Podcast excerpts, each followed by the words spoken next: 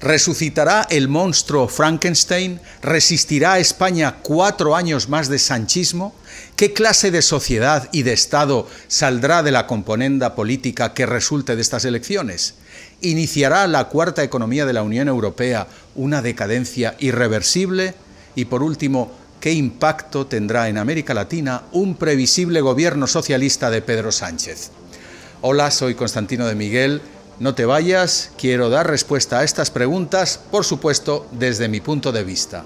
Bienvenido a mi canal.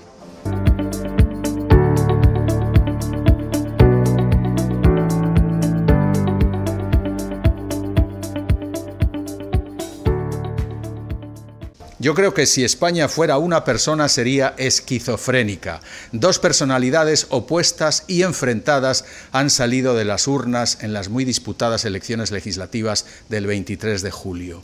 La derecha del Partido Popular y Vox, ganadora en escaños y votos, pero sin llegar a la mayoría absoluta que se necesita para gobernar, versus un bloque de izquierda perdedor pero que puede conseguir mayoría absoluta si la formación que lo lidera, el Partido Socialista de Pedro Sánchez, renueva esa amalgama de partidos comunistas, separatistas y con pasados terroristas. Es decir, los ganadores perdieron, los perdedores ganaron, y estos no dudan en resucitar al monstruo Frankenstein, es decir, otro gobierno de horror cosido con pedazos de cadáveres.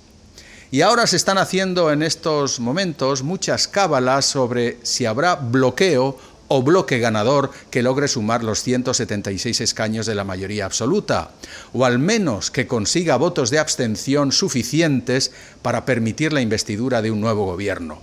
Y en ese atasco generado por el empate electoral, un solo partido, Junts, cuyo objetivo no es otro que impulsar la secesión de Cataluña, puede ser el fiel de la balanza que se inclinaría por el Partido Socialista, permitiendo así la reelección del actual presidente del Gobierno, Pedro Sánchez.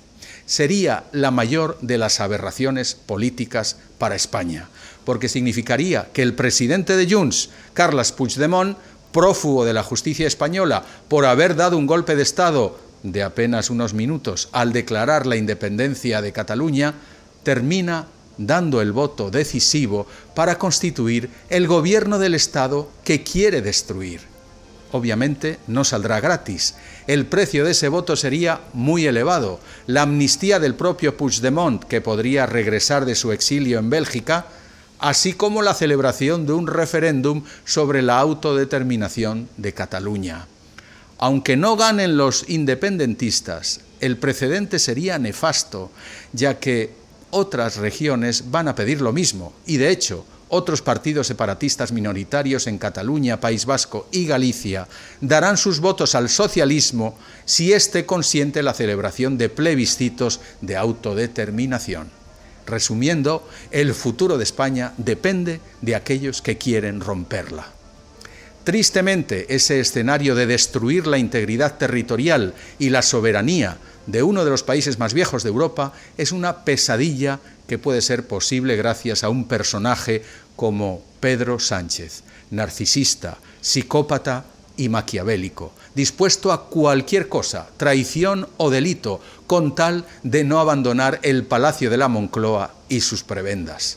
También es posible esa España desgarrada gracias a una derecha tradicional del Partido Popular, moderada pero cobarde, que ha coqueteado con la izquierda para captar votos cuando ha sucedido todo lo contrario.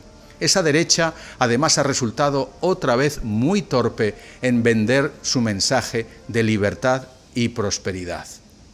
Pero vamos a esa pregunta. ¿Puede España soportar cuatro años más de maldad mentiras y manipulación de Sánchez y su régimen distópico, abocado tanto a la ruptura territorial como a la ruina económica? La respuesta es un rotundo no, porque si miramos atrás, el legado de Sánchez es atroz. Prepárense porque la lista es grande.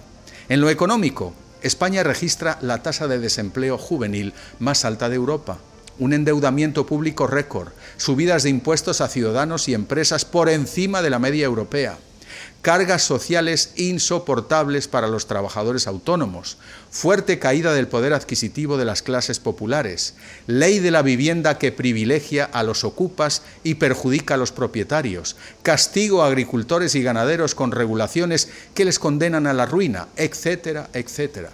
En lo político, indultos a golpistas catalanes no arrepentidos, una narrativa que quiere resucitar los enfrentamientos de la guerra civil, pactos imposibles con partidos independentistas o vinculados a antiguos grupos terroristas, leyes que rompen la igualdad ante la ley entre el hombre y la mujer, subvenciones a feministas radicales y a grupos LGTBQ, con nulo apoyo económico a la familia en un país de escasa natalidad.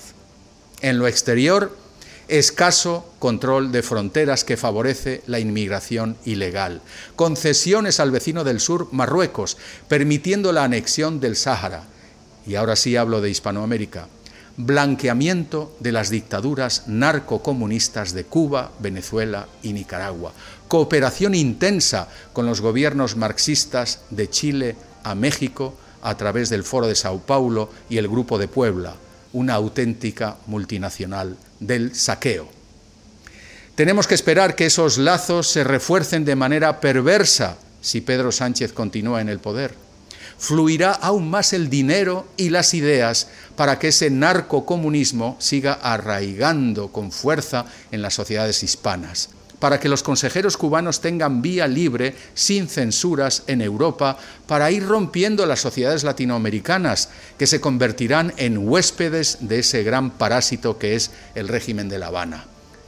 El régimen castrochavista de Venezuela, por su parte, es amigo de la nomenclatura socialista española y sobre todo de la extrema izquierda, ahora representada por el partido Sumar de Yolanda Díaz, una ferviente admiradora del Che Guevara, por cierto. Veamos el caso de la lugarteniente de Nicolás Maduro, Delcy Rodríguez, criminal responsable de torturas y ejecuciones en Venezuela, sobre la que pesa una orden de extradición a Estados Unidos y tiene la entrada prohibida al espacio Schengen. Pues bien, no hace mucho visitó impunemente las instituciones europeas en Bruselas. ¿Gracias a quién? Pues sí, gracias a los buenos oficios de Pedro Sánchez, que la recibió con un cariñoso abrazo. Años antes hizo escala en el aeropuerto de Madrid, pese a no tener autorización, para dejar unas 40 maletas presuntamente con dinero para la nomenclatura socialista. Los nexos con Venezuela son claros. Con la Colombia de Petro también, como se demostró en su visita de Estado reciente a España, recibido con alfombra roja por la coalición sociocomunista en Madrid. El socialismo siglo XXI ha recibido, sin duda, con Pedro Sánchez, un balón de oxígeno. Como español y como hispanoamericano me da mucha, mucha vergüenza tener que reconocer que esa izquierda pura y dura, que había fracasado en Europa con la caída del muro de Berlín, renace como una hidra bolivariana de varias cabezas en España y en América Latina. Y todo ello a pesar de un terrible legado de ruina y miseria, a pesar también del sufrimiento y destrucción que ha causado en el mundo el comunismo, gigantesca máquina generadora de muerte y pobreza allí donde opera. Me dicen que ese renacer del socialismo puede esperarse de pueblos con bajo nivel de educación, pero no conciben que eso esté pasando en España y en otros países de Europa.